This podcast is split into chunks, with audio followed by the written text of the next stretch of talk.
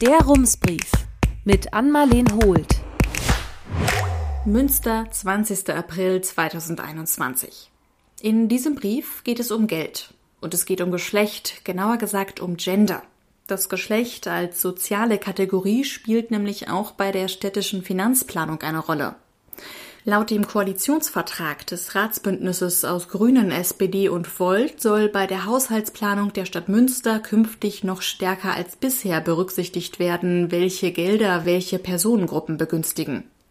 Denn das kommt häufig vor, auch in Bereichen, die auf den ersten Blick genderneutral wirken. Wussten Sie zum Beispiel, wie Straßenbau und Geschlechtergerechtigkeit zusammenhängen? Im Grunde kann, wer möchte, jeden Lebensbereich darauf abklopfen, ob bestimmte gesellschaftliche Gruppen benachteiligt werden. Geht es ums Geschlecht, nennt sich das Gender Monitoring. Gender ist der englische Begriff für die Geschlechtsidentität in Abgrenzung zum Sex, dem biologischen Geschlecht. Geht es um die geschlechtergerechte Finanzplanung, gibt es dafür ebenfalls einen englischen Fachbegriff. Gender Budgeting. Das heißt im Grunde nichts anderes, als dass die Stadt Münster immer, wenn sie Geld ausgibt, auf die Gleichstellung der Geschlechter achten soll. Gibt es ein Ungleichgewicht, dann versucht sie gegenzusteuern. Eine konkrete Anleitung zum Gender Budgeting gibt es auf der Website des Amts für Gleichstellung.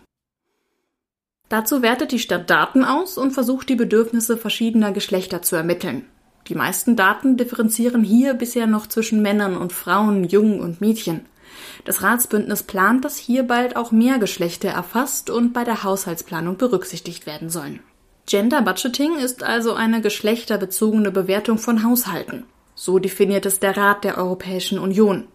Dazu steht im Koalitionsvertrag von Grünen, SPD und Volt, wir wenden Gender Budgeting konsequent in der Haushaltsplanung aller Ämter und städtischen Beteiligungen an. Und weiter unten, wir werden das Gender Monitoring und Gender Budgeting in der städtischen Haushaltspolitik stärken und diese Instrumente weiterentwickeln, um der strukturellen Diskriminierung von Frauen entschieden und konkret entgegenzutreten. Das Gender Budgeting beschäftigt die Stadt Münster nicht erst seit diesem Jahr. Der erste Ratsbeschluss zur gendergerechten Finanzplanung fiel schon 2007. Wegen der Umstellung auf ein neues kommunales Finanzmanagementsystem stellte die Stadt das Thema allerdings erstmal zurück. In einem zweiten Ansatz beschäftigten sich 2013 einige Projektgruppen mit dem Thema. Zwei Jahre später starteten die ersten Pilotprojekte, allerdings noch in kleinem Rahmen. Das Ratsbündnis beabsichtigt, das Prinzip auszuweiten. Bisher war das Gender Budgeting für die Ämter eine Empfehlung, aber keine Verpflichtung, erklärt Andrea Blome, gleichstellungspolitische Sprecherin der Grünen Ratsfraktion. Geschlechtergerechtigkeit darf keine freiwillige Aufgabe sein. Wir erwarten, dass sich die Stadt das zur Pflichtaufgabe macht.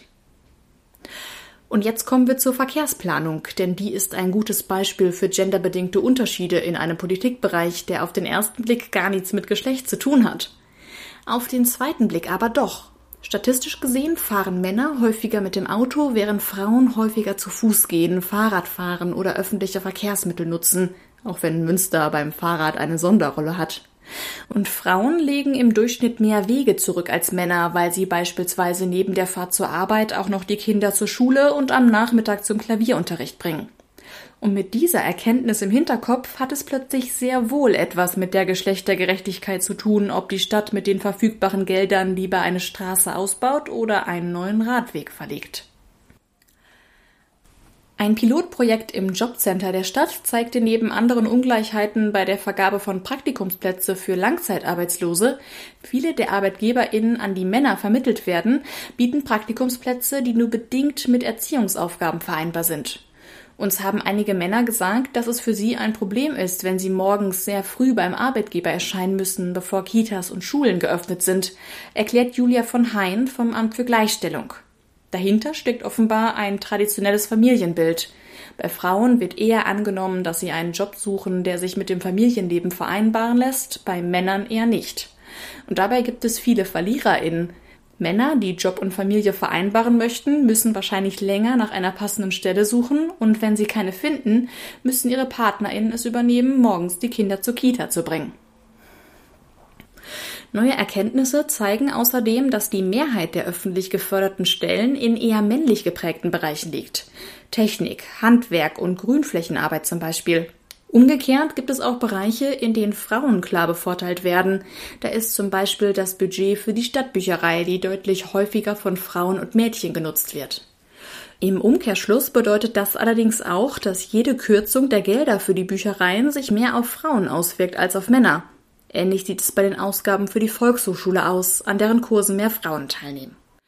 So kann jeder gesellschaftliche und finanzpolitische Bereich aus der Geschlechterperspektive untersucht werden. Doch ohne eine gute Datenbasis funktioniert das nicht. Schließlich sollen für die Anliegen von Frauen und Männern ungefähr gleich viele Mittel zur Verfügung stehen. Und wie diese Anliegen aussehen, muss die Stadt erst einmal erheben. Wer besucht die Universität und wer hat einen Büchereiausweis? Wer nutzt welche öffentliche Räume, Verkehrsmittel und Bildungsangebote? In vielen Bereichen erhebt die Stadt Münster dazu bereits Daten, aber eben nicht überall und auch nicht immer differenziert nach Geschlecht. Manchmal helfen hier Daten aus anderen Kommunen. Eine Erhebung zur Auslastung von Spielplätzen in Kooperation mit der Uni Münster konnte die Stadt vor ein paar Jahren personalbedingt nicht durchführen. Doch aus der allgemeinen Forschung ist bekannt, Mädchen neigen dazu, sich ab einem gewissen Alter nicht mehr auf öffentlichen Plätzen zu treffen und ziehen sich mit Freundinnen lieber in private Bereiche zurück. Jung spielen dagegen öfter draußen, Sie würden eher von Investitionen in Spielplätze, Skateparks und Basketballkörbe profitieren. Mit der Einführung von Gender Budgeting folgt die Stadt Münster im Grunde einer Vorgabe der Europäischen Union. Im Jahr 2009 ist die Stadt der Europäischen Charta zur Gleichstellung von Männern und Frauen auf lokaler Ebene beigetreten. Schon in dem im Jahr 1999 geschlossenen Vertrag von Amsterdam verpflichteten sich die EU-Mitgliedstaaten dazu, die Gleichstellung der Geschlechter in allen relevanten Politikbereichen und damit auch in der Haushaltsplanung zu berücksichtigen. 2002 beschloss die EU-Finanzministerinnenkonferenz die Einführung von Gender Budgeting bis 2015 anzustreben. Passiert ist seitdem allerdings wenig. Nur in Österreich ist das Prinzip seit 2009 in der Bundesverfassung verankert. Das heißt, Bund und Länder und Gemeinden müssen im Nachbarland bei der Haushaltsplanung die Genderperspektive berücksichtigen. Hat ein Sportverein beispielsweise nur männliche Funktionäre, dürfte die Kommune ihm das Budget kürzen, wenn er das nicht ändert, erklärt Julia von Hein von Amt für Gleichstellung in Münster. In Deutschland ist das anders. Das Bundesministerium für Familie, Senioren, Frauen und Jugend hat 2006 eine Machbarkeitsstudie für geschlechtergerechte Finanzplanung auf Bundesebene durchgeführt. Die Bundesregierung hielt das Prinzip auf der Ebene des Bundes allerdings nicht für geeignet. Das können Sie in dieser Antwort auf eine kleine Anfrage der Grünen Fraktion nachlesen. Einige Landesregierungen experimentieren bereits mit gendergerechten Finanzen. Baden-Württemberg zum Beispiel und als deutschlandweiter Vorreiter Berlin. Und immer mehr Kommunen verschreiben sich der geschlechtergerechten Haushaltsplanung, neben Münster etwa Freiburg, München, Köln und Marburg. Im Jahr 2018 wurde in Münster ein überregionaler Arbeitskreis zum Gender Budgeting gegründet. Über 20 Kommunen aus ganz Deutschland sind daran beteiligt. Sie tauschen sich untereinander aus, sprechen mit Expertinnen. Auch wenn die geschlechtergerechte Finanzplanung in Münster nicht neu ist, steht sie im Grunde noch ganz am Anfang. Bis das Prinzip in allen städtischen Ämtern zum Tragen kommt, wird es dauern. Viele Daten werden schon erhoben. Die Politik muss die aber noch nutzen, daraus entsprechende Kennzahlen entwickeln und die Ämter schulen. Und dann ist Gender Budgeting natürlich immer auch ein Prozess. Stadt und Politik setzen sich Ziele und müssen dann jedes Jahr neu prüfen, ob sie erreicht wurden oder ob der Haushalt angepasst werden muss. Immerhin, im städtischen Haushaltsplan 2021 stehen schon jetzt deutlich mehr gleichstellungsrelevante Kennzahlen und Ziele als vorher. Zum Beispiel in den Bereichen Kultur, Stadtentwicklung und Familienhilfen. Natürlich muss Gender Budgeting schrittweise in die städtische Finanz- und Haushaltsplanung eingeführt werden. Aber ich glaube, es geht schneller als die Trippelschritte, die wir in den letzten zehn Jahren gemacht haben, sagt Andrea Blome, die auch im Ausschuss für Gleichstellung sitzt. Gender Budgeting ist letztlich nur ein Puzzlestück auf dem Weg zur Gleichstellung der Geschlechter. Und die ist nicht immer eine Budgetfrage. Die Stadt Münster weiß inzwischen, dass Männer gerade im kulturellen und sozialen Bereich oft weniger vertreten sind.